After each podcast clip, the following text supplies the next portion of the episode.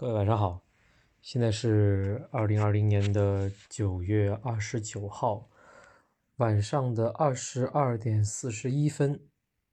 哦，我刚吃完晚饭。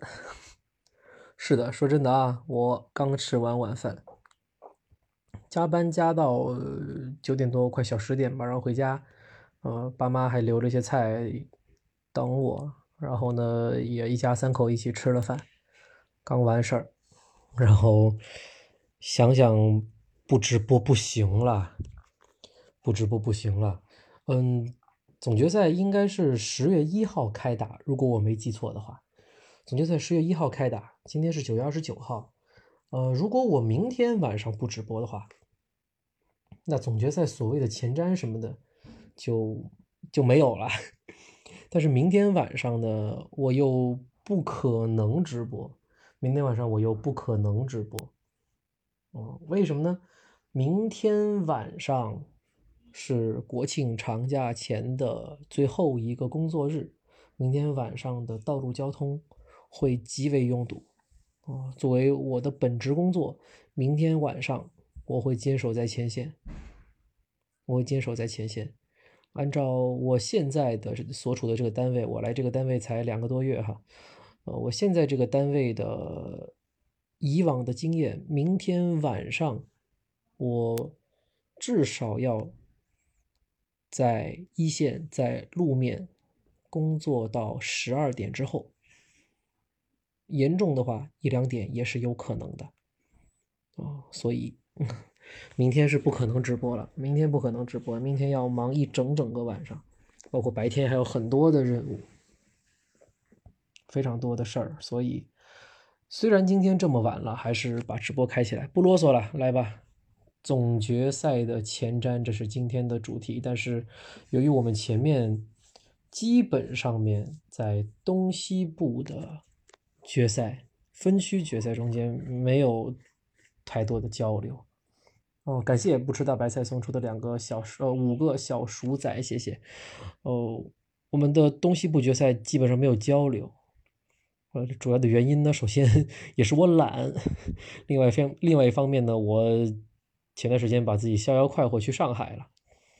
前段时间正好是我这个城市的全国文明城市迎检，所以那段时间特别忙。忙完之后，我马上把自己去了上海，啊，去上海玩了四五天。啊，所以我自己的朋友圈啊，包括我那个久没有更新的目击 NBA 的微信公众号啊，都更新了。那个号已经现在变成我自己专属的一个美食的公众号。我但凡有出差或者是去哪儿玩去外地玩的，我把那个地方的美食的经历写下来，发在那个公众号上面。那个已经不是个篮球号了，是个那个是美食号。啊，所以就一直没有对东西部的。决赛分区决赛做一个，我跟大家拿过来聊吧。现在因为我们已经确认了东西部的决赛的结果啊，东部这边我打脸，西部这边我当时应该没有具体说我预测的比分吧，哦，所以也就这样。当然四比一这个比分呢，还是多少让人觉得意犹未尽吧。阿木在追每周的有求必应吗？我现在没追了，我现在没追了。其实我很喜欢那个节目，我很喜欢几位大神在节目里面的侃侃而谈，不一定代表我觉得他们说的都正确，但是我喜欢那种表达的状态。呃，说到这个吧，就说到这个吧，就网上面，呃，虎扑上面也好，哪也好啊，就。非常多的球迷是很不喜欢杨毅和王猛的，呃，或者说以杨毅为首的，呃，现在传言都是杨毅团队是吧？杨毅团队要垄断中国的篮球解说市场，嗯，我觉得挺好的，我觉得挺好的，就。就我我很狗腿的说，我可能说这样的话，未来现在直播间里的听友们听到，或者未来大家听回听的时候听到啊，可能会可能会果断的粉转黑什么的，呃，我觉得挺好的。我自始至终还蛮喜欢杨怡老师的。自从他开始从央视开始做 NBA 解说以来，那应该是我在大学的时候，呃，我觉得他的解说风格对我影响非常大。呃，瑜伽、杨毅这两位对我的解说，对对我的影响非常大。不是说我的解说风格，这两位的解说风格对我个人的语言表达习惯非常就影响非常大。哦，然后呃，随后又冒出来的就是基本上模仿杨毅的王蒙。啊，苏群老师的公众号上面的言论挺有争议。呃，苏群老师是愿意跟网友去怼的。呃，苏群老师愿意跟网友去怼，那网友呢也就挑事儿。我觉得苏阳两位那种就是被网友所提出来那种矛盾啊，怎么样怎么样啊？我觉得没那么严重，大家都是圈内人，利益不同罢了。利益不同罢了。然后苏老师的明显的资历，哦，在篮球圈里面的就是至少是，呃，官方的那种地位要更高。啊，苏老师接触的可能就是所谓的篮协，就走正途的这波人。哦，包括苏老师在就是国家队层面啊，等等等等的这方面的资历，这方面的呼，就是那种。地位、声望哦比较高。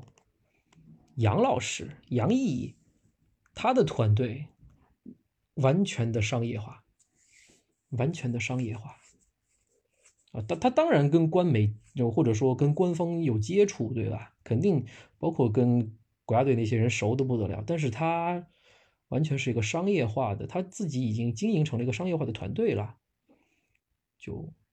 换我啊，换了我，如果我现在抛弃自己现在的职业，去进入到篮球解说圈，我也愿意在杨老师的团队里面啊。我也愿意，就作为一个新人来说，我是非常愿意在杨老师的团队里边的。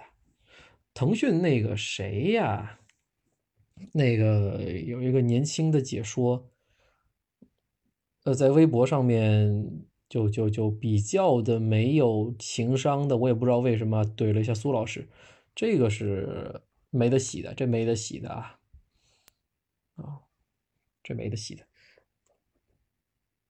但杨老师没有，我印象中间他是没有那种明着去怼、去贬低苏老师的，没有，杨老师精着呢。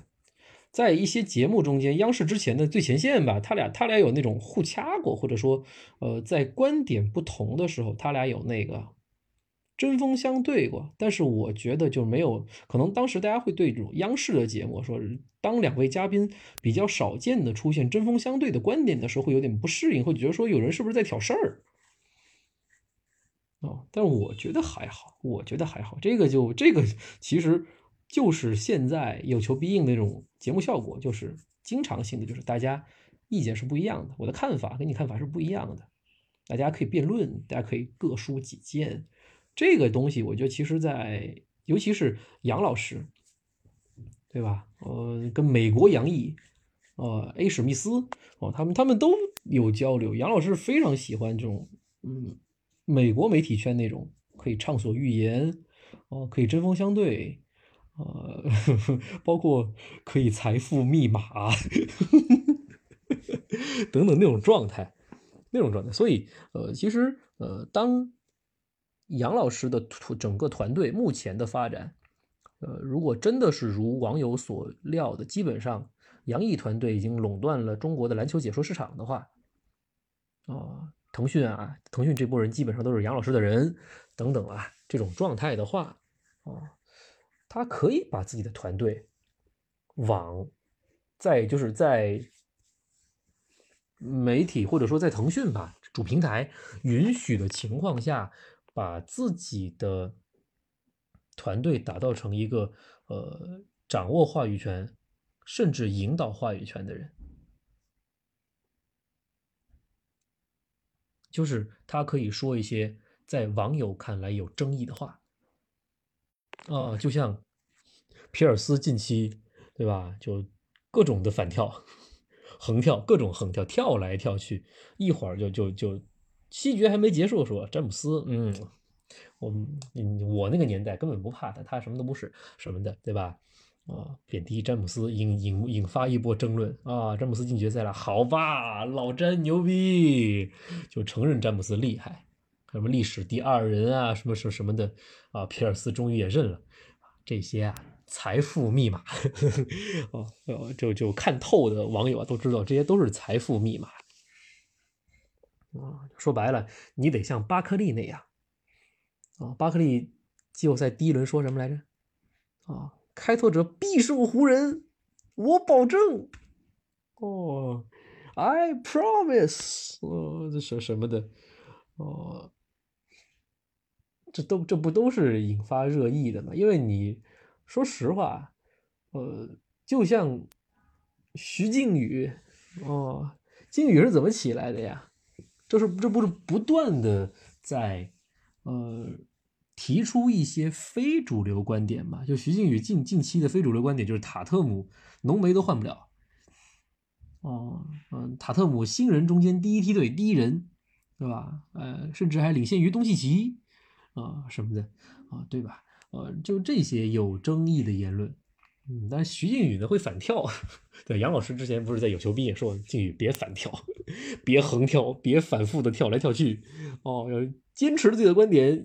一个系列赛还没有盖棺定论，坚持自己的观点啊，直到被打脸。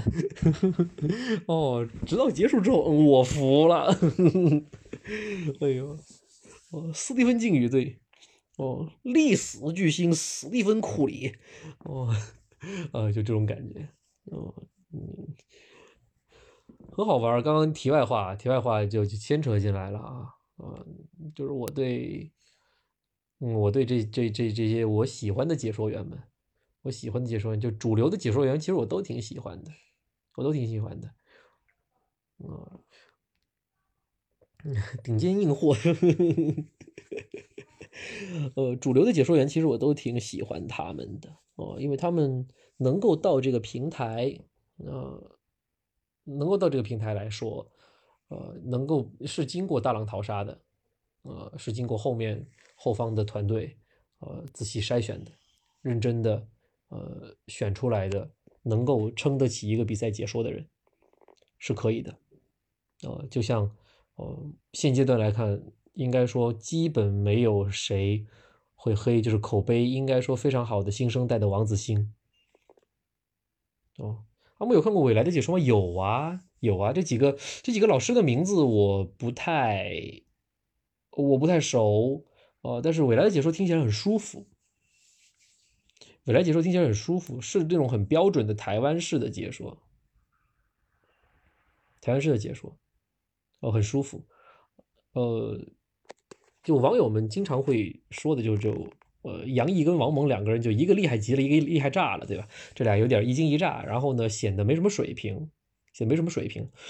但说实话，就是这两个人所做的战术分析，他们真不是不会做，他们也有做。啊，他们也有做。他，呃，我觉得甚至杨老师、王猛先撇开不谈。杨老师有时候所在场上做的战术分析之类的，至少会比李克指导的 强侧转弱侧要稍微的丰富一些吧。啊，要稍微的丰富一些吧。对，王子欣，王子欣是个很善良的人啊。王子欣有时候会，王子欣的状态会有时候像我在工作中间的状态，就我自己。自认为我自己在工作中间的状态是老好人，啊，就是尽量谁也不得罪，我可以辛苦点自己，但是我尽量谁也不得罪。哦，呃，王子欣经常会说的是，就我我呃，就是打得好，大家打的都好，就是王子欣经常会说的是，我们给落后的一方出出主意，他该怎么办？哦，这样的话就站在了一个相对政治正确的这样的一个位置上面，所以呃也不太会被黑。啊，虽然说确实不会太激进，不会让人听的时候产生巨大的情绪起伏，啊，但至少子欣很安全，子欣很安全，这是他的选择。哦，我们说回到总决赛吧，哦，解说的解说这几位，啊，就不再多聊了，说回总决赛吧，或者说说回分区，分区的决赛吧，我们先说西部吧，先说西部吧。呃，当这个比分来到一比三的时候，就是基本上大家都会预料到这个比分会来到一比三，包括一比二的时候。一比二的时候，我说啊，基本上我应该当时在群里面说，就基本上往一比三方向去了啊。一比三都是大家都熟悉的呵呵，大家都熟悉的节奏啊。呃，我当时还想着，如果说一比三的话，第五场我甚至还偏掘金。我甚至想好了一个理由是什么呀？因为湖人在这轮系列赛中间跟掘金的系列赛中间的节奏跟前两轮是不一样的。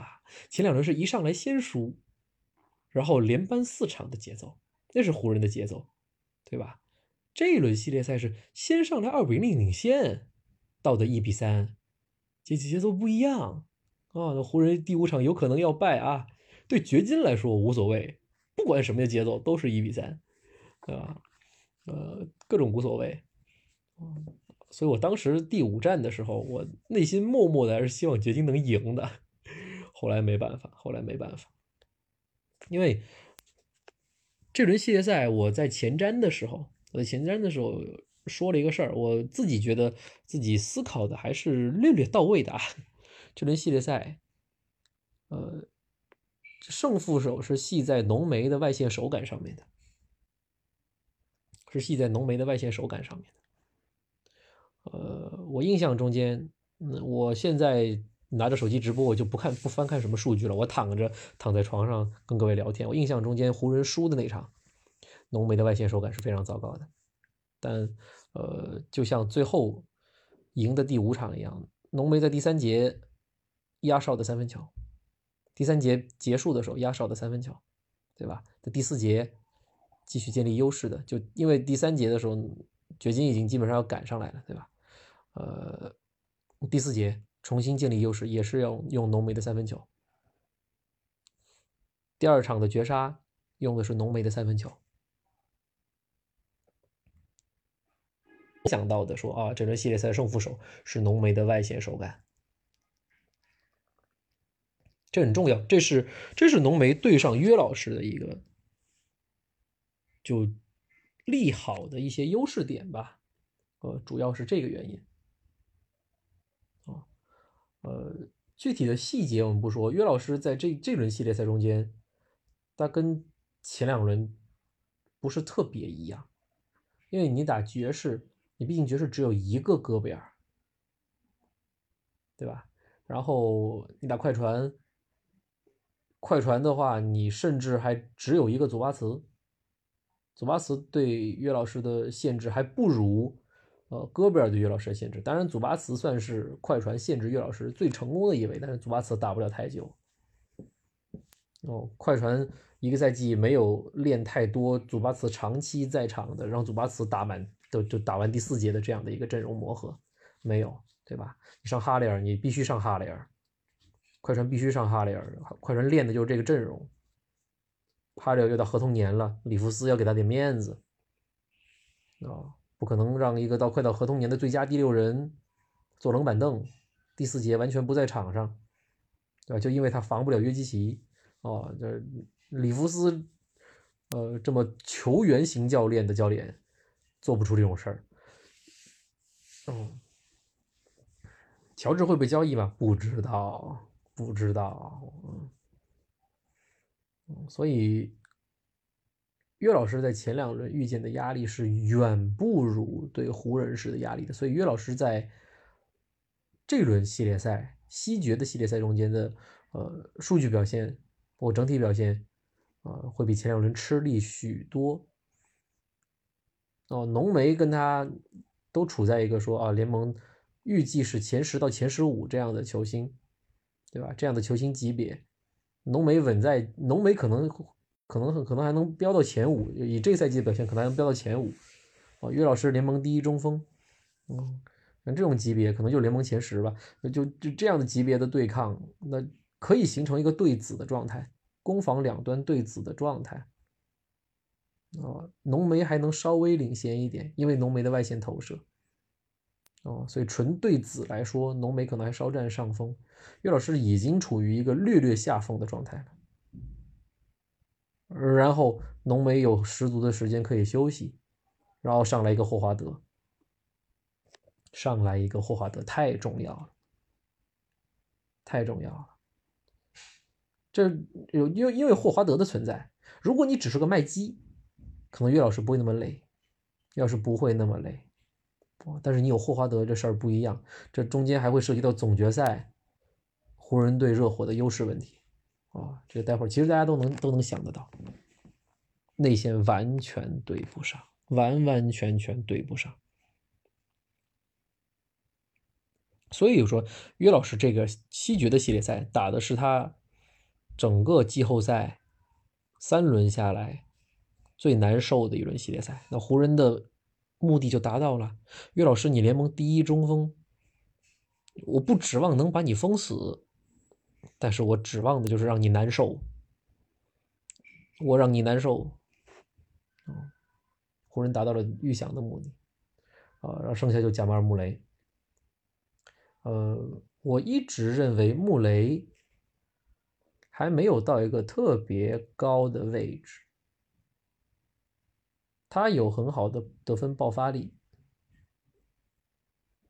他也是那种，呃，其实我一直觉得穆雷跟米切尔很像，穆雷跟米切尔的两个人的球风会很像，啊，身高啊相仿，米切尔更壮一点，啊，穆雷相对更飘逸一点，然后两个人呃外线投射爆炸起来，哦，也是势不可挡。突破，呃，同样极具杀伤力，所以这两个人在第一轮系列赛中间，啊，会杀到七场，然后多次上演互飙高分的好戏，而后面的事实证明，确实不是菜鸡互啄，不是菜鸡互啄，以及让我印象很深刻的一个小新闻就是，当掘金进入到西决跟湖人激战正酣的时候，米切尔在家里面生闷气。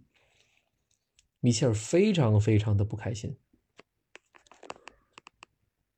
哦，就这个新闻 合着是在黑快船，哈哈哈，这个新闻首先黑了快船一把，一言下之意就是，呃，看过了掘金对快船的那轮系列赛，爵士也会认为，如果进入到西半决的是他们，他们也有机会拿下快船，然后。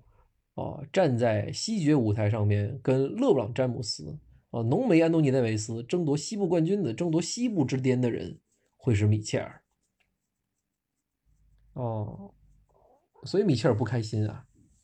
哦，我就是输在了最后一秒钟吧，对吧？就是那个绝杀呀，康利那个绝杀没中啊，多可惜呀，那种遗憾。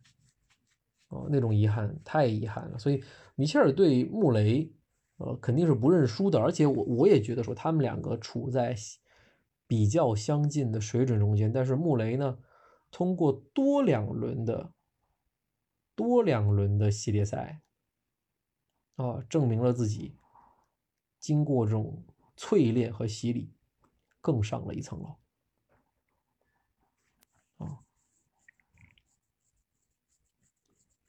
呃 m c g r a d y V 姐说有道理，就是我们沉下来分析的话，哦，爵士爵士的锋线，嗯，打快船可能更吃力。掘金这边锋线上面，呃，米尔萨普，呃，算是相对的，比如说是老将型球员，然后格兰特打的太棒了，哦，格兰特打的太棒了，然后偶有发挥的。那个小迈克尔·波特，对吧？呃，这些咱们就不管了，就是如果的事儿咱们就不管了。咱们说回贾马·穆雷，穆雷在这次的就疫情期间在奥兰多的这个季后赛，穆雷给我们留下的不单单是呃前两轮，尤其第一轮的多次连续爆炸性的一个高得分的表现，以及第二轮，第二轮最后呃。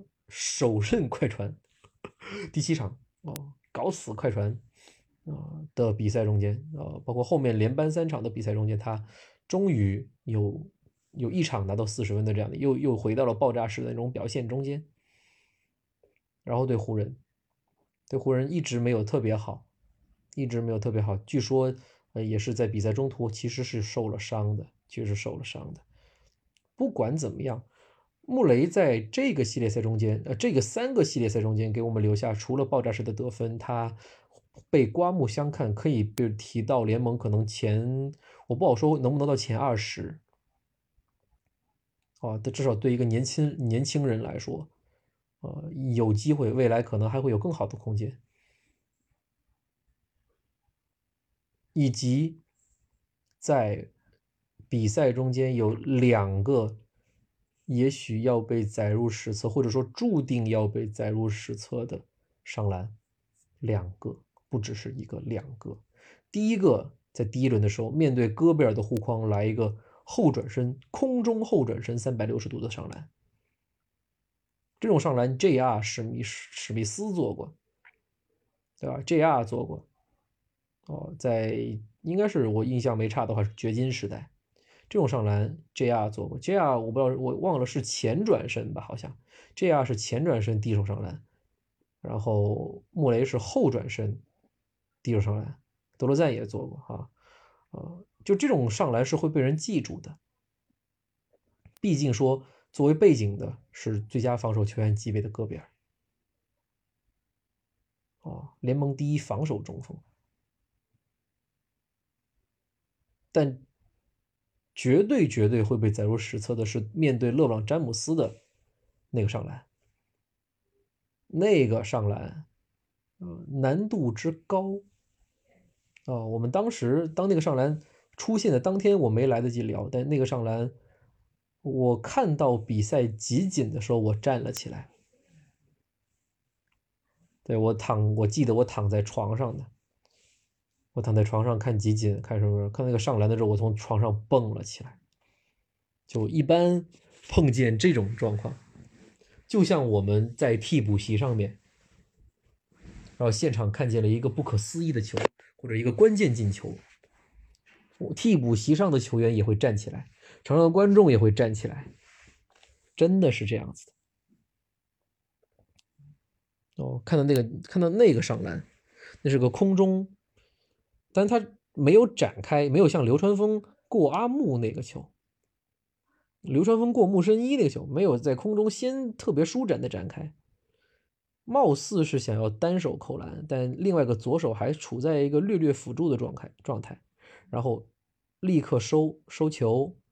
然后从勒布朗詹姆斯腋下这边做了一个大风车的上篮，而且讲道理，那个球如果是走反手上篮，其实更容易，也就是右手舔左边的篮板，擦左边的篮板更容易。但是这个虽然更容易，就空中收球直接舔左边篮板更容易呢，也就意味着詹姆斯的右手一伸。很有可能也会盖掉这个球，以詹姆斯的追帽能力、护框能力，很可能是盖掉这个球。所以穆雷在那个瞬间下面，电光火石之间选择了难度更高的回环，大回环来到篮筐的右侧，擦篮筐右侧的脚上篮，那是詹姆斯盖不到的地方，也是詹姆斯没有想到的地方。啊，把球上篮上进去。不可思议的进去！进球。虽然从舒展程度上来看，因为穆雷个子小，哦，臂展呢也没有那么长。从舒展程度上看，他不如谁呀？呃，比如说迈克尔乔丹，那个经典的打魔术，呃，打打魔术是约翰逊的，打湖人的那个总决赛上面那个，呃，飞起来扣篮变上篮，不如那个动作。舒展，其实那个动作无人防守，乔丹只是装了个逼而已，但是装的太经典了哦，他不是有人防守情况下极限做的调整，而是无人防守情况下装了个逼。哦，还有科比布兰布兰特的那种底线过去单手拉下一个大回环，然后从篮筐另外一侧哦上篮等等，呃。不如这些，他不如这些好看。但是从难度上来说，哦，历史前十的上篮难度吧，我觉得我不好说别的，不好说历史第一，历史前十的上篮难度，哦，可能能够算上一个了。毕竟你有个勒布朗詹姆斯作为背景板啊，哦，背景的质量越高，这这得分越经典啊。所以贾巴姆雷给我们留下了。那么好的一个回忆，那么好的回忆，所以米切尔当然得气啦。一个在系列赛跟我打成平手、平起平坐的人，凭什么在西部决赛中间还有这么好的表现啊？哦，真的是羡慕，确实有换我我也羡慕。掘金迈克尔·马龙教练哦。非常好的一支球队，这是让我们刮目相看的球队。掘金虽然在呃常规赛中间排在第第，掘金是第三还是第四啊？掘金是第三，爵士是第六。第三的西部第三的位置算高，但是我们从来不指望说掘金会打入西决，因为我们期期待的一直是。洛杉矶双雄的比赛，甚至掘金在第一轮被爵士三比一的时候，呃，我们基本说行吧，一第一轮出局也不意外，也不意外。哦，我们从来没有把，或者我个人吧，从来没有把掘金当成过一支西部决赛级别的队球队。包括你让我做，你让我现在。去做下赛季的前瞻，让我预测下赛季的西部决赛的对阵，我依然会把洛杉矶双雄作为我最大的候选。哦，以及更不用说下赛季勇士回来了，我依然不会把掘金摆到一个我在西部决赛。候选队伍中间的首选位置，哦，但是这这样的一支球队，不断的刷新着我们的三观，不断的刷新着我们的认知，哦，不断的给我们打脸，了不起的掘金，虽然可能现在还是我那句话，明年我依然没有特别看好你，啊，但是你是了不起的球队，今年我被刷新了很多三观嘛，嗯，对吧？啊，从我前上之前的直播中间就聊过嘛，团队篮球的回归这是掘金，啊，这就是掘金。哦，包括呃前面讲到的，我被重新刷的三观是我之前专门做了一期锋线为王的节目，然后很快就被打脸，就是被掘金打脸。你在锋线上面，你可以没有锋线主攻手。掘金没有锋线主攻手，迈克尔波特还不是锋线主攻手，啊，他还是个新秀。哦，掘金是靠一个团队，加上约老师联盟第一中锋的特殊属性，再加上贾马尔莫雷的爆发，势不可挡的小个子后卫的爆发。哦，他是跟我前面讲过的类似三观的这种事儿，类似就呃锋线为王的这种。观念的这种事是相悖的，但是他成功了，哦，优秀啊，优秀啊。然后说完掘金吧，掘金就说到这儿吧。说完掘金，我们说一下凯尔特人。在在之前前瞻的时候，因为我心心念念想看黄绿，会让比赛有很多的噱头。传统性的噱头，对吧？经典豪门的对决嘛。然后，但是我在就随着分析的深入，哦，我的理性分析慢慢告诉感性的我，凯尔特人出不来，对吧？大家如果听之前的直播会说，我是说着说着说着你就热火比凯尔特人要好。说着说着说着，会觉得说：“哎呀，搞不过。”呃，一个很重要的点就是凯尔特人场上缺乏更好的组织者，这很重要哦。少帅虽强，但并不能上场。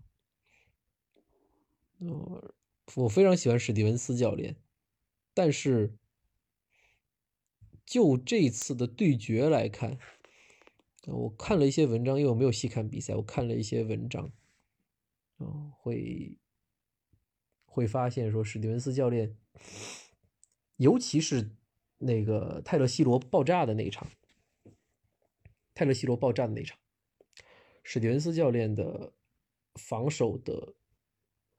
布置是有问题的，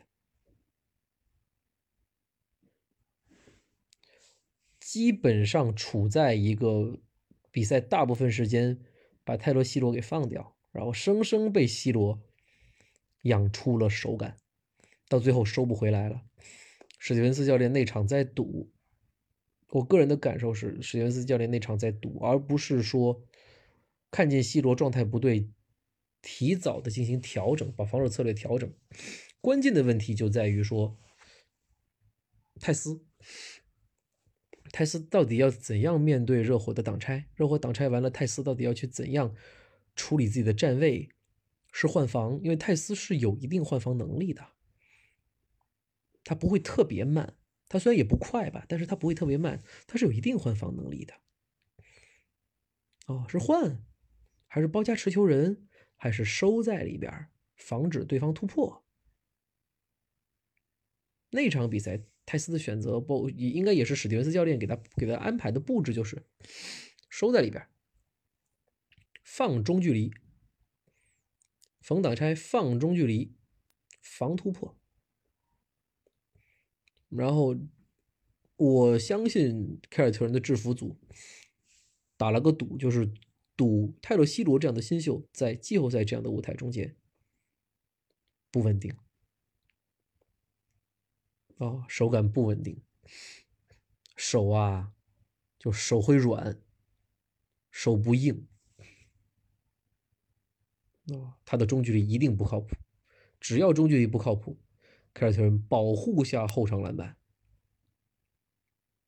进攻机会就会多很多，甚至反击机会就会多很多。热火节奏慢，凯尔特人可以更快一点，以肯巴沃克呃为首，反击就推起来了。但事实不是这样的，就泰勒西罗中距离是真好啊，整个泰勒西罗的整个的投篮是真好啊，他确实整个节奏上面跟德文布克非常像，而且。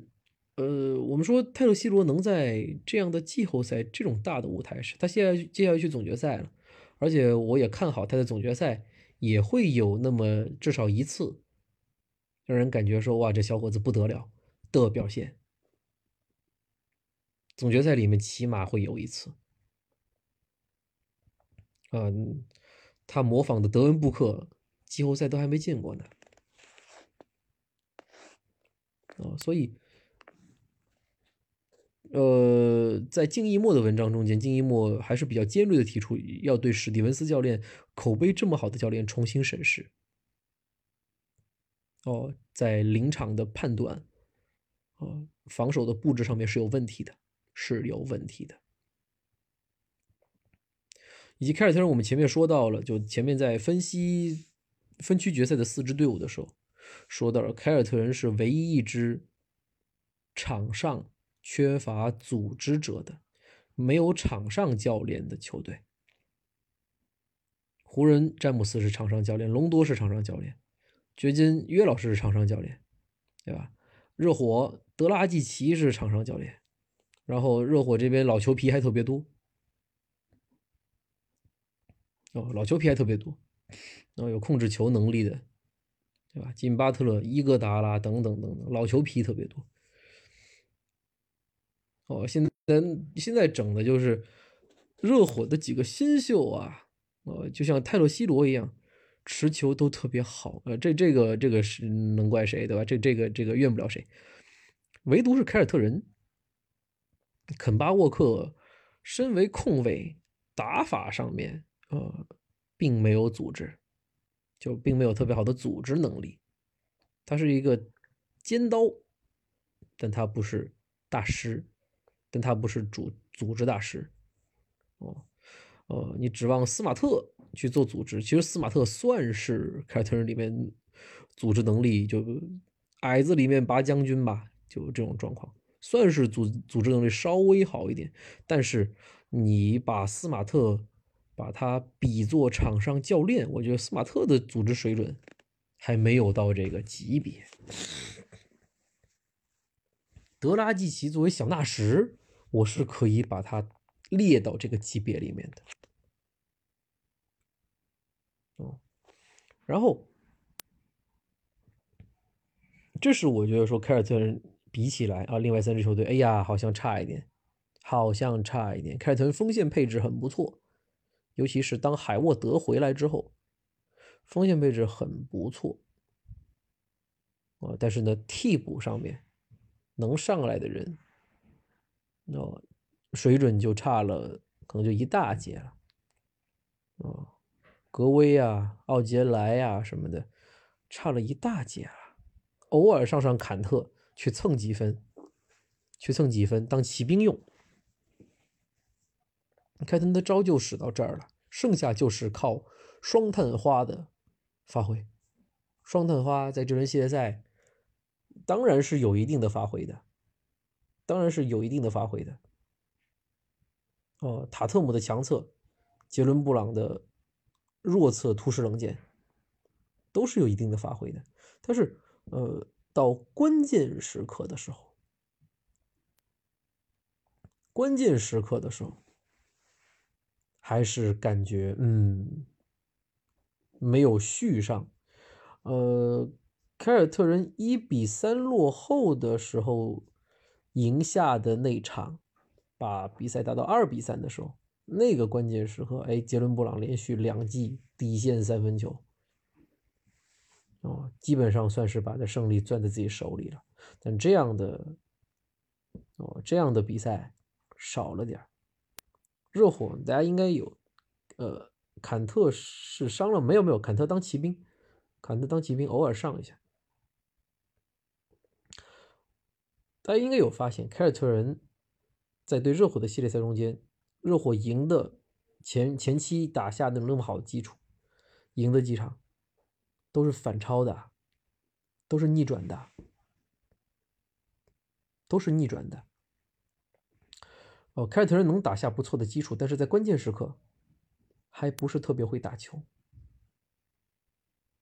关键时刻怎么样把场上局面稳住？怎么样用最好的办法，用最靠谱的办法？你甚至造杀伤都可以，不失误。有效率的去得分，但凯尔特人做不到，而热火就是能做到，这事儿就就问题症结在这儿啊。m c g r a d VJ 说的对，关键时刻我觉得凯尔特人进攻选择有问题，对呀。那么话说回来，如果你这个时候有个克里斯保罗在凯尔特人的话，如果不是肯巴沃克，而是克里斯保罗带着双探花来打的话。啊啊，这事儿是不是会不一样？这事儿是不是会不一样？啊，真的会不一样。所以，呃，从某种层面上说，凯尔特人跟快船是有类似的地方的。啊，两支球队都没有一个。呃，特别突出的场上教练、组织者，对吧？呃，得靠锋线，得靠锋线去做组织，锋线的得分手们去做组织，这有点难为他们。比如说，快船的后卫线上面，你指望的是贝弗利这个主防的，还是指望着路威这个主攻的？凯尔特人其实也一样，那后卫线上面，你组织这个重任，你指望的是斯马特这个主防的，还是肯巴沃克这个主攻的，对吧？在嗯后卫线或者组织层面是有明显缺陷的，明显缺陷的。然后另外一个凯尔特人的问题哈，海沃德回来之后啊，可以打可以打五小，把泰斯藏起来，哦，就跟就跟你打五小的节奏也不错，靠这个赢下一场。哦，破了短暂的破了热火的联防吧，偶破偶破啊，偶破热火的联防吧。哦，海沃德在中距离可以做一些策应的工作、中投的工作等等等等，这这是破联防的利器啊。但是有关键的问题，其实跟快船的问题也是一样的。你场上不可或缺的一个后卫，却是防守端的大弱点。快船一个路威。凯尔特人一个肯巴，啊，你不可或缺的一个后卫呀，就你组织呃不不是组织，就是你组织指望不上他，但是你进攻得指望他呀。哦，你需要一个人去突破，你需要一个人去至少把挡拆打起来吧。哦，至少去改变对方的防守吧。那你指望着他呀。他虽然不组织，他虽然组织能力有限，对吧？传球选择什么的有限，但至少说进攻端还是能造杀伤的呀，能让对手说改变对手的防守啊。但是防守端呢，人家追着你打呀，人家就是瞄着你打呀，人家打你一整场，你一点办法都没有。这其实是对我们当下，因为当下。防守的层面特别流行无限换防，浓眉会策应，浓眉真会策应啊！浓眉是真会策应啊！因为呃，浓眉在中距离的威胁，我们应该能够深深的体会到吧？以浓眉的中远距离投射能力来说，哦，我们说回凯尔特人的事儿啊，呃，就是。肯巴沃克，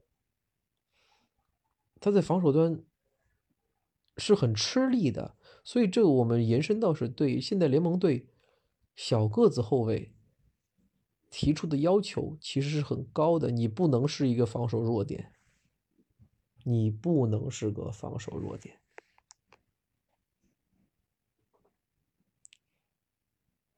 之前或者说人们。比较明确到，非常明确的意识到这个问题，我相信是从两千一六年的二零一六年的总决赛，詹姆斯点名点库里开始的。詹姆斯经典的点名战术，点到库里。从那个时候开始，大家发现说，哦，在无限换防的条件下面，你的持球强点，而且你持球强点如果是个锋线的话。是个大个子球员，是一个持有持球能力的锋线大个子球员的话，你努力去换换出对方最小的后卫，你就赢了，你就赢了。感谢秦 Sir 送出的五个小心心，谢谢。不是每个球队都有詹姆斯、杜兰特、卡哇伊，其实莫雷防守也不好，但感觉被针对的不多，呃，有一定道理吧。但是穆雷。我觉得比较突出的穆雷至少够壮，穆雷多壮啊！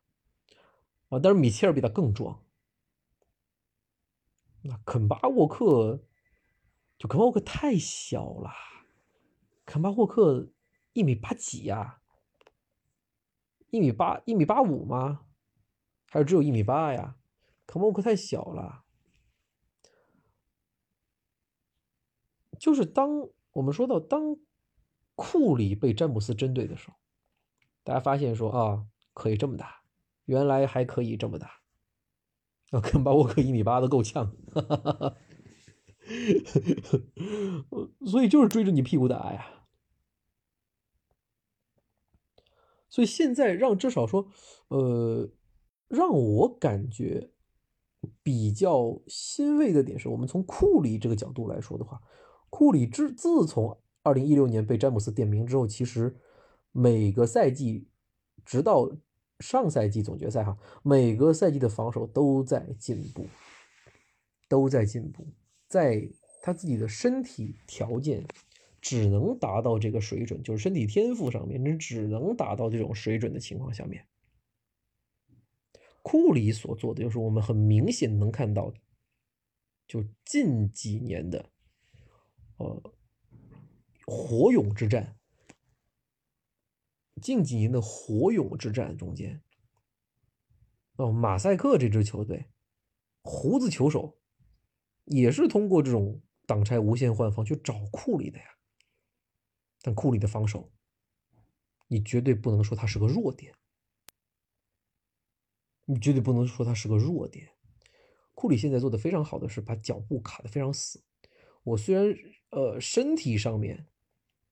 一定会被你撞开，我身体绝对不如你壮，我这辈子怎么练我都不会有你胡子球手那么壮。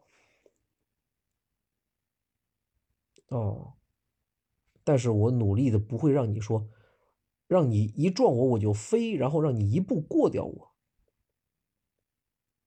我始终把自己调整好脚步，脚步非常快，把自己摆在你身前，让你难受。以及让你有所忌惮的是，你是不是用力撞一下，我会被吹带球撞人？以及我在你身前，你多多少少会有减速。这个跟你像清扫清晨清晨扫马路那种，把我一步过的那种感觉是完全不一样的。库里非常好的做到了这个事情，所以自此之后，至少在我个人观点看来，库里不能算作是。勇士在无限被无限换防情况下面，防守端的弱点，人家苦练练出来的呀，对吧？那至少对联盟其他的一些后卫，我暂时还没有发现有那么那么明显的，就是攻击型小个后卫来说，我们我暂时还没有发现那么明显的进步。啊，肯巴沃克就是个明显的弱点。其实肯巴沃克呃的弱点的这个事儿啊。从男篮世界杯，哦，在中国举办的男篮世界杯就看出来了。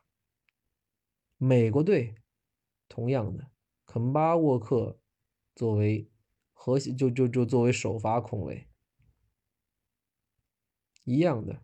世界各队看见你，别的世界球队看见你，也欺负你这个点啊，那肯巴就是一瓶毒药。你得靠他的进攻哦，但是你得忍受他的防守哦。我喜欢压扁说的这个话，就是短板明显的全明星哦，被对方针对，季后赛很难有大作为。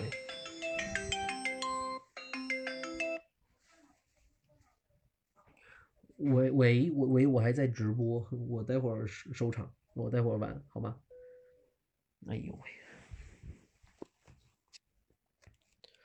嗯，所以，嗯，凯尔特人如果想更进一步的话，反正两个方向吧。当然，它两个方向挺难的。第一，有个组织者；第二，呃，肯巴这个点怎么去解决？交易掉吗？交易肯巴换来个组织者，在市面上好的组织者有能有谁呀？说白了，还是还是克里斯保罗啊。哦，说白了，还是克里斯保罗啊。呃，对快船来说一样，对快船来说一样，啊，所以这个赛季让我们重新看到了组织者的价值。你有一个好的指挥官是有价值的，所以，呃，一到季后赛，隆多的价值就体现出来了。常规赛无所谓，季后赛隆多价值就体现出来了，这太重要了。哦，所以这让我。突然又想起来了，朋友们，我有点忘记了卢比奥现在在哪个球队啊？Ricky Rubio 现在在哪支球队？哎呀，卢比奥在太阳，太阳没有打进季后赛，甚为可惜。但是太阳在复赛之后全胜。我没有看太阳的比赛，我现在是不是可以反推？哦。有个组织者真好，哎呦，没投篮废一半。换个角度讲吧，呃，这不隆多也没有投篮嘛，但偶尔吧，偶尔漏峥嵘还是会有个有个三分，对吧？卢比奥也不是完全没有投篮，卢比奥中距离还是比较准的。哦，卢比奥中距离还是很靠谱的，人家男篮是呃，哎，男篮世界杯的最有价值球员就是卢比奥吧？男篮世界杯最有价值球员是不是就是卢比奥啊？呃，西班牙最后决赛赢了阿根廷，然后貌似是卢比奥拿 MVP 吧？对，卢比奥的中距离是不错的，真的不错的。也看，对吧？人家基德不是年轻时候三分也特别差嘛，然后后期的老了之后，居然转型成为一三分射手，哦，这个找谁说理去呀？嗯，常有的事儿啊，所以我们还是看出了组织者的价值。其实组织者、组织手们也清楚的很，我一个能组织的人，善于组织的人，在季后赛肯定是会有强队会要我的。然后能让强队能让强队疯狂的要我怎么样呢？对吧？怎样怎样能让强队愿意花这个钱疯狂的要我呢？练投篮呗。哦，练投篮呗。哦，组织者们也不傻，稍微的练一些外线，就是说白了，专心练三分，稍微的练出一一点点的三分威胁，不要被。当做一个拖空间的大后腿，那就有机会，那就有机会。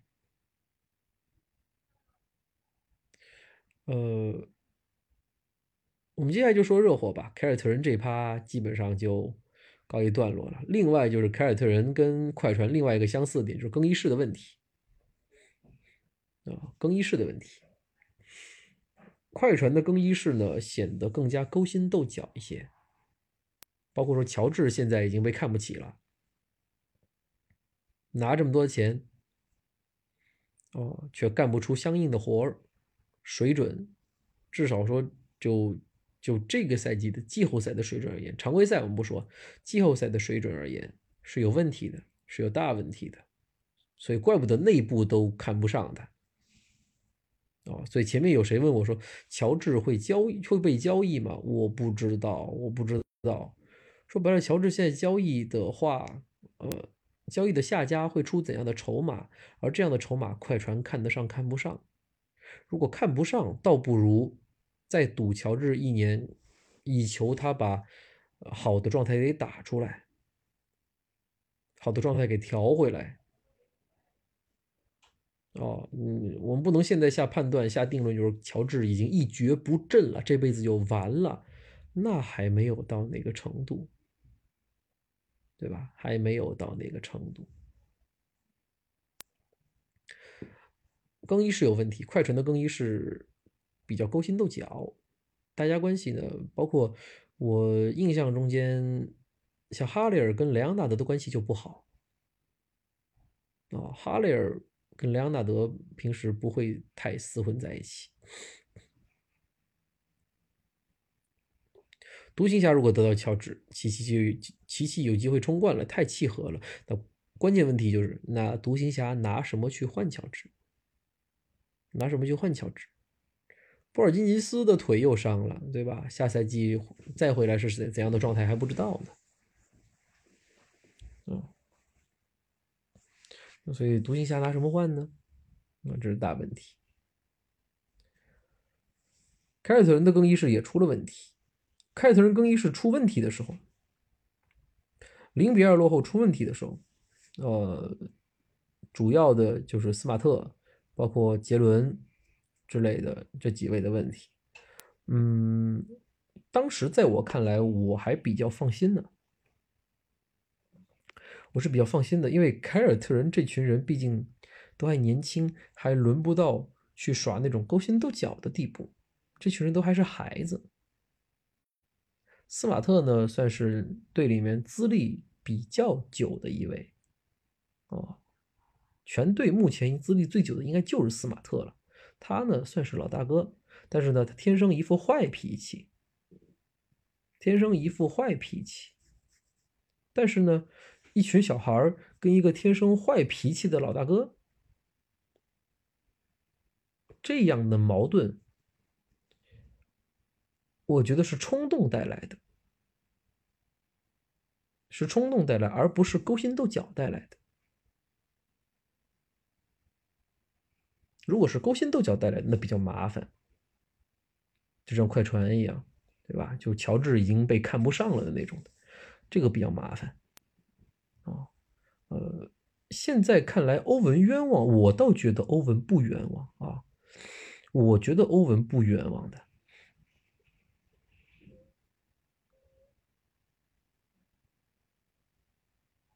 呃，这些我就扯远了。安吉把功勋老将全卖了，没有领袖，这这这些我都扯远了，呃。不卖功勋老将，就不会有那么多选秀权，也就不会有塔特姆啊，也就不有杰伦布朗之类的人了，对吧？我不担心凯尔特人的更衣室，这更衣室说白了就是都是因为太想赢了，都是因为太想赢了，就是那种好胜心太强了，一个坏脾气的，加上一些加上一些孩子，对吧？大家都有坏脾气嘛。就就这个冲突是可以摆平的，这个冲突是可以化解的。快船那边的冲突是需要长时间去消解的。哦，所以凯尔特人当时出现冲突的时候，更衣室爆出那个什么砸瓶、砸东西呀、吵架呀什么什么，我倒不担心，我倒不担心。虽然呃虎扑上面什么吵疯了什么的，我倒不担心，就是那种吵架。你那种爆发出来的、骂出来的反而好，我觉得反而好，不像那种大家都死气沉沉，然后谁也看不上谁，憋在肚子里面，然后在内心默默的吃傻逼，哦，就是这种感觉，这种感觉是非常不好的。你自己在一个团队中间，你自己就知道的，可能大家表面上面还算是相对和气，但是，呃，真正你会接触过来，你知道就是。我跟你不是一路人，我跟你不是一路人，就这种感觉其实是不是不是特别好的，嗯，那我们说说热火吧，说热火吧，呃，吉米巴特勒基本上在这个三个系列赛中间啊。东决算是吉米巴特勒最不突出的一轮系列赛，因为前两个系列赛是太突出了，太突出了，就是包括说投篮手感上上面就跟常规赛就换变身了一样。我觉得德拉季奇很好用，德拉季奇太好用了，他有很多办法，他能组织，他他他自己也有很好的单打的技巧和能力，就是那种面框的。利用挡拆之后的去蹭分的这种能力，我一直在很好奇的，就是热火是怎样把自己的防守弱点，邓肯·罗宾逊跟泰勒·西罗两个人是防守弱点，热火是怎样把它藏起来的？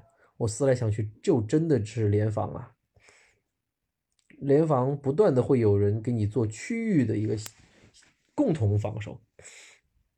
不断有人会给你做区域性的一个共同防守嘛，对吧？联合防守嘛，联防嘛，呃，所以这种方式确实也是斯波尔斯特拉教练想出来的，把自己队里的防守弱点的弱项的球员能够尽量的藏一藏，哦，藏一藏，这样子。所以，呃，再加上，嗯，热火在场上。不管是上邓罗也好，还是上西罗也好，在场上的防守弱点毕竟只有这一个，然后他的他们的防守防守方式是可以做一些弥补的，以及过来弥补的这些人的防守能力还是比较强的。德拉季奇防守只能说一般，但是进巴特勒啊，呃，阿德巴约啊，包括说克劳德啊、伊戈达拉呀这些人啊，这些人的防守是不得了。这些人的防守不得了，这些人的防守，个人单兵防守能力，再加上联防所带来的这种局部的呃防守压力，那确实难破啊，确实难破。嗯，然后，进攻端我们看到了阿德巴约给我们带来的惊喜。阿德巴约不会投三分，但是他中距离能投一些。然后他作为一个大个子，打中锋的大个子，其实也不算特别大了，两米零六左右吧，哦，比詹姆斯高一点点而已，对吧？练人家练的是内线，但是呃，脚步也很灵活，呃，也能持球突破，还有一手好组织，还有一手上好的组织，还有一身腱子肉。我一直觉得说阿德巴约是那种长了一副类似德怀特·霍华德的身材。有一手约老师的组织，哦，还会一点浓眉的中投。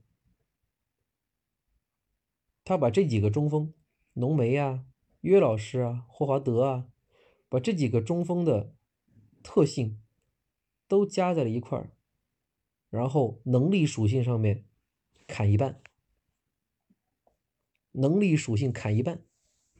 他长得，当时阿德巴约刚入行的时候，就都说他长得很像霍华德，身形也有点像，只是比霍华德稍微矮一点。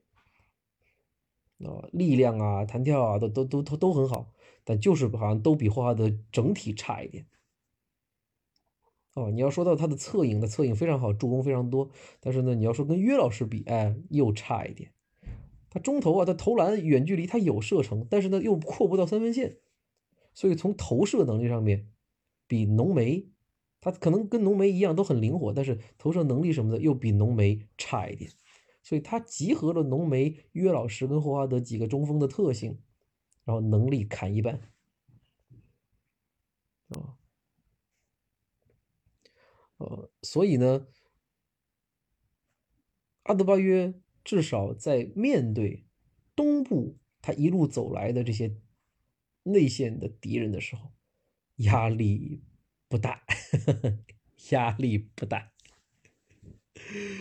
呃，这是我们说热火从整个呃季后赛的旅程走过来的，攻防两端都会有非常好的人物，我们都没有料到。所以谁跟我说在季后赛开始之前说东部脱颖而出的会是热火？哦，我打死不信。你跟我说东部脱颖而出是雄鹿，嗯。可以，凯特人，嗯，可以，甚至猛龙，我都会觉得，嗯，可以。哦，但是你告诉我是热火，我真的不觉得很可以啊。热火进来了，进到总决赛了。总决赛的这个对位就是，哎，帕特莱利加斯波尔斯特拉，这些都是詹先生的故人啊。哎呀，詹先生，呃，所有的相遇都是久别重逢。詹姆斯要面对自己的老东家了，啊，在这这个时候夹在中间的是一个叫德文维德的男人，他得到底是要支持自己的主队啊，为自己立雕像的球队，还是支持自己的爱人呢？哎呀，对对，肯定会有人 采访维德，你总决赛支持谁？哦，维德。官方肯定要支持热火啊，那记者肯定会问詹姆斯怎么办？看韦德怎么回答。呵呵呵哎，我们最后说到总决赛的一个前瞻的状况吧。嗯，说肯定是要说啊，我今天都想好我的台词了。哦，介于前面我们讲的啊，像就前面这趴讲杨老师那趴都是有深意的啊，不是随便讲的。嗯。就像那个 A 史密斯啊，他们巴克利啊，他们为什么会有人看啊？啊，就是因为他们提出了不同的观点，他们提出了语不惊人死不休的观点，哦，才会引来争议，引来争议就有流量，哦，就有流量就有钱，哦，这是财富密码，啊，我也想本节目是不是要搞点财富密码？本节目太老实了，哦。讲的都是大家能想得到的事儿，哦，当然，我也不可能说总决赛热火四比零横扫湖人这样的话。哎呦天哪，我的良知告诉我，不可能。哎呦，我要说出这样的话，就不是财富密码了。哎呀，是鸡蛋壳啊，西瓜皮呀，哦，是是这种密码，酸菜叶啊，是这种密码，纷纷向我的头砸来。不可能，不可能。嗯，但是呢，有个台词，可能有些网友想到：热火的晋级之路，四比零横扫步行者，四比一。绅士扫掉了雄鹿，四比二战胜了凯尔特人。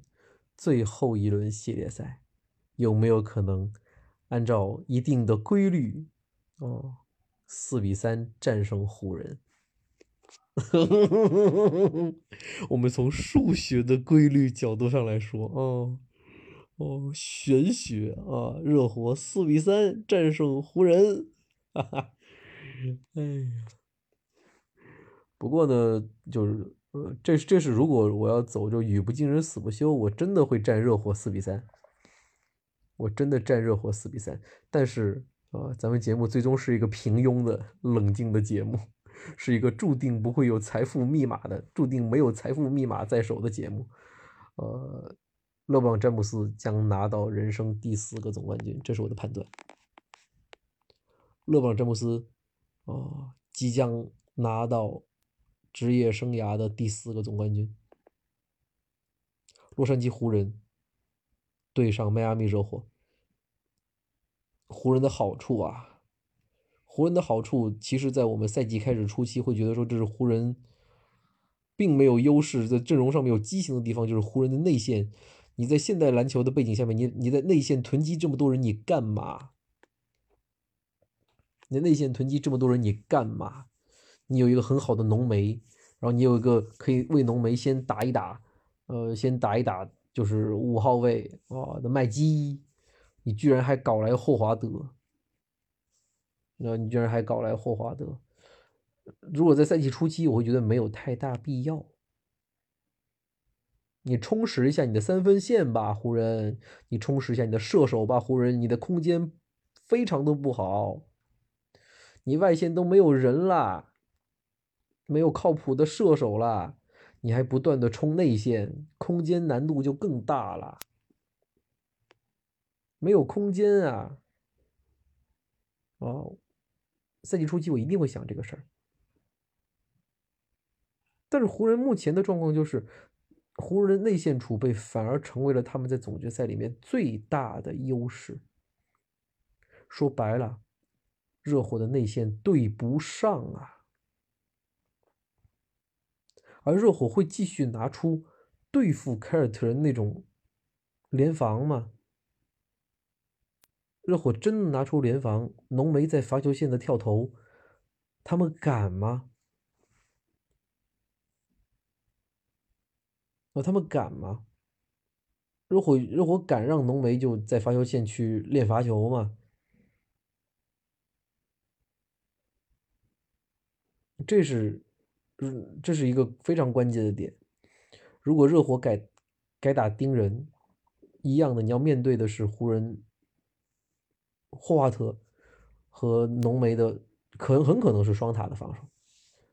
我不清楚霍华德会不会继续在热火的系列赛中间、总决赛中间以首发中锋的身份登场。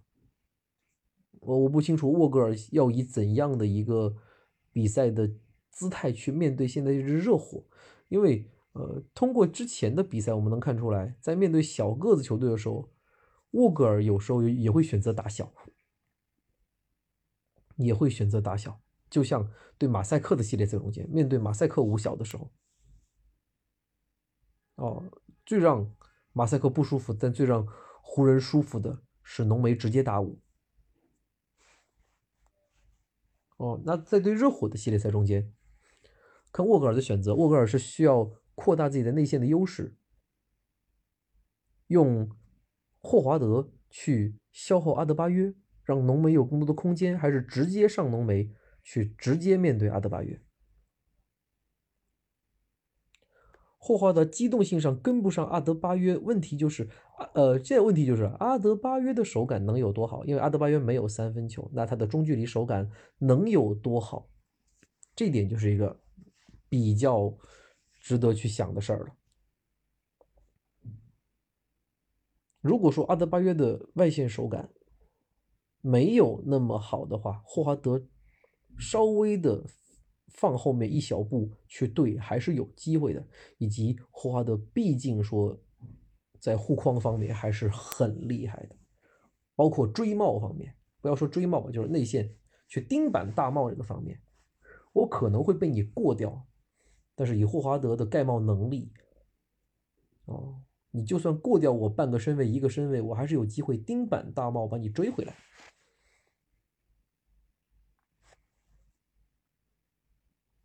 然后，所以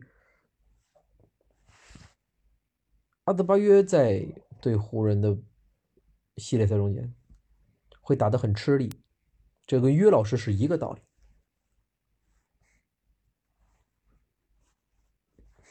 嗯，你要面对的是有消耗的人，你要面对的是一个全面领先你的浓眉，还有一个善于消耗你的霍华德。更不用说还有个麦基，甚至甚至甚至我不上麦基，我上个马基夫莫里斯，至少身形上面还能还比较类似，也能给你一些消耗。所以中锋啊，面对湖人，因为湖人内线配置太好了，中锋面对湖人都很辛苦。所以热火在总决赛期间，你只能期待外线几位能有爆炸的时候。才能把这个比赛将将的给打的焦灼一些，所以我前面说泰勒西罗，我会期待他至少在总决赛的某一场中间会有一次爆发。感觉抛投是避免被盖的很好的武器，抛投勾手手活练好了，真的很香。是的，呃，谁谁谁谁谁谁几个几个小后卫哈，挡拆完了之后。能够有抛投的手感的，我我印象中就像就感觉像穆雷啊之类的，这赛季都打出来的穆雷的抛投手感是不错的，不错的。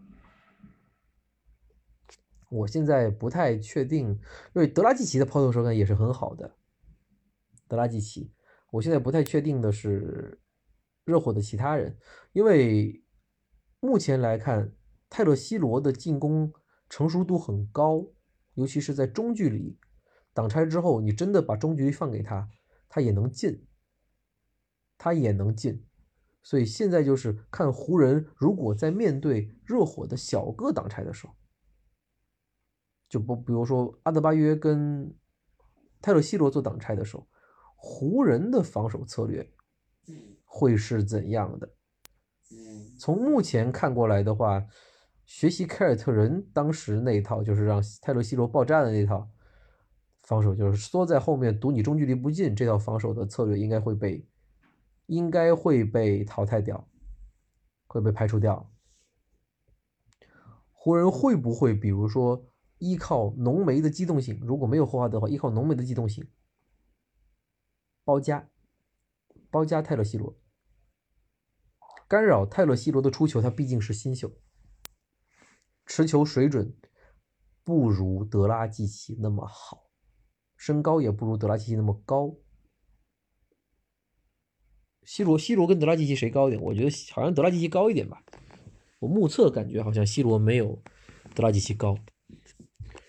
哦，所以用包夹持球人的方法限制 C 罗的出球，造失误，这是对一个新秀来说，哦，比较我觉得是比较好的应对方法，也很考验，也很考验。看湖人的策略吧，我这是临时想到的一个一个事儿。然后对热火的好处而言，就是热火的锋线配置能一定程度上的限制詹限制勒布朗詹姆斯。哎，伊戈达拉又跳出来说：“詹先生啊，所有的相遇都是久别重逢。”伊戈达拉又对上詹姆斯了。啊，然后。我捋一捋啊，克劳德跟詹姆斯做过队友吧？在骑士时期，如果我没记错的话，听友给我纠正一下，克劳德是不是在骑士待过？我现在没有别的数据本，我拿不出来哈。我怎么印象中间总觉得克劳德在骑士待过？是克劳德吗？还是别人？呃，好了，不不不纠结于这个，是的，是吧？谢谢谢谢谢谢麦格对 VJ 给我给我给我圆打圆场啊，谢谢。又是一对久别重逢啊，锋线配置包括吉米巴特勒，锋线配置啊，哦，对詹姆斯来说是一个消耗，是一个消耗，嗯，得逼出全力战。面对这样的风险配置，得逼出全力战。啊，剩下就是外线的事儿了。克劳德待半个赛季，交易到爵士。OK OK，那看来我稍微还是有一点点记忆的啊。那也感谢玫瑰对 VJ。呃，热火得逼出全力战，然后热火自己外线手感得好，外线手感得好。但是从湖人这个西部的整个一路上来的话，啊。他们除了内线护框绝对没问题之外，外线哦，外线其实还轮转上面是不错的，是不错的。呃，像丹尼格林这样子，呃，进攻全看天，但是外呃防守依稀还在哦，肯定是不如在马刺时期那么好了，但是防守依稀还在。像丹尼格林这样子呀。呃，去缠一缠西罗啊，我觉得是没什么毛病的。哦，你让他缠吉米巴特勒，缠不了。啊，丹尼格林现在面对这种强硬型的防守人，防守人啊，现在已经没什么没什么办，没什么好的这种限制了。像丹尼格林，丹尼格林根本防不了哈登，这是我比较直观的感受是，丹尼格林防不了哈登。然后。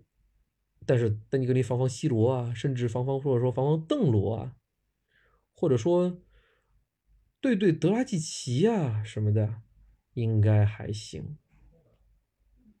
应该还行。对，丹尼格林现在，呃，他面对这种强壮型的锋线球员啊，他我觉得他现在没有什么特别好的办法，年纪也大了，对吧？有技巧在，但是有时候确实身体和脚步有点跟不上。但是对热火的话，面对一些白人球员，身体也没有特别好的时候，我觉得他是一个很好的限制。哦，是一个很好的限制。我们就这几点来分析的话。呃，唯一的不好可能可能就是湖人的外线替补在前面的系列赛中间没有表现出特别好的状态。哦，说白了，我指的就是库兹马。哦，我指的就是库兹马。呃，库兹马西决期间可没多好，可没多好。啊，其实湖人还挺需要库兹马在替补席上能站出来，在现阶段。做一些得分贡献的，哦，这边是湖人欠缺的，这也是湖人的一个隐患。替补替补上场的时候，现在隆多解决了替补的一个组织问题，有人至少能串联的问题，啊，那湖人还得解决替补席上面需要有人去得分的问题，尤其是在外线得分的问题。呃，卡鲁索外线手感有限，大莫里斯有。有啊，不稳定，对吧？啊，你得需要库兹马去提供外线火力啊，很重要啊。所以总体来说吧，总体来说，湖人在总决赛的对位上面，我个人觉得还是有比较明显的优势的，有比较明显的优势，所以。真要让我预测的话呀，真要让我预测的话，我以目前自己的观点，四比一，四比一，对，很多人猜四比二，我甚至会猜四比一，哦，四比一拿下这个比赛，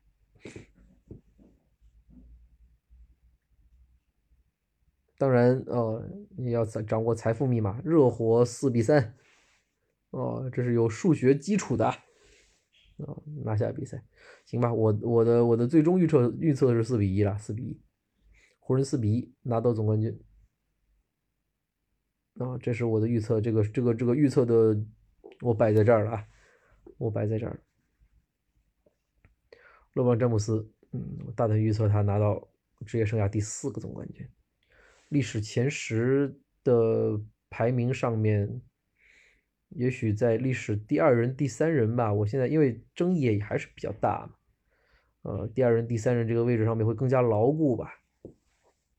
以及湖人拿下这个赛的总冠军是最好的结局，在历史对历史上面来说也是最好的结局，就是哦为科比，这是一个纪念科比的总冠军。由詹姆斯带来的纪念科比的总冠总冠军，这是一个多么完美的一个，虽然是巨大的遗憾、巨大的伤痛，但是是多么完美的一个弥一个补偿一个弥补。嗯啊，所以以上是今天的前瞻总决赛，也就一年吧，又一年的总决赛的前瞻吧，也说了快一个半小时了，过十二点了。各位早点休息吧，啊，下次的直播应该会开在总决赛第一场之后，不出意外的话，总决赛第一场之后，也就是十月一日，啊，到时候我们看看比赛到底会打成什么样，好吧，啊，那么今天直播就到这里了，啊，我在本场的贡献送礼记录里面看见了。不吃大白菜送出的礼物，谢谢。还有其他的点亮小心心的，也感谢各位。啊，回放多久生成？半小时左右吧。今年季后赛没勇士，少了点看点，没有杜兰特，没有库里。啊，确实可惜了，少了两大诸侯嘛，可惜啊。呃，预祝下赛季会有吧，好吗？那以上是今天的直播，各位晚安吧。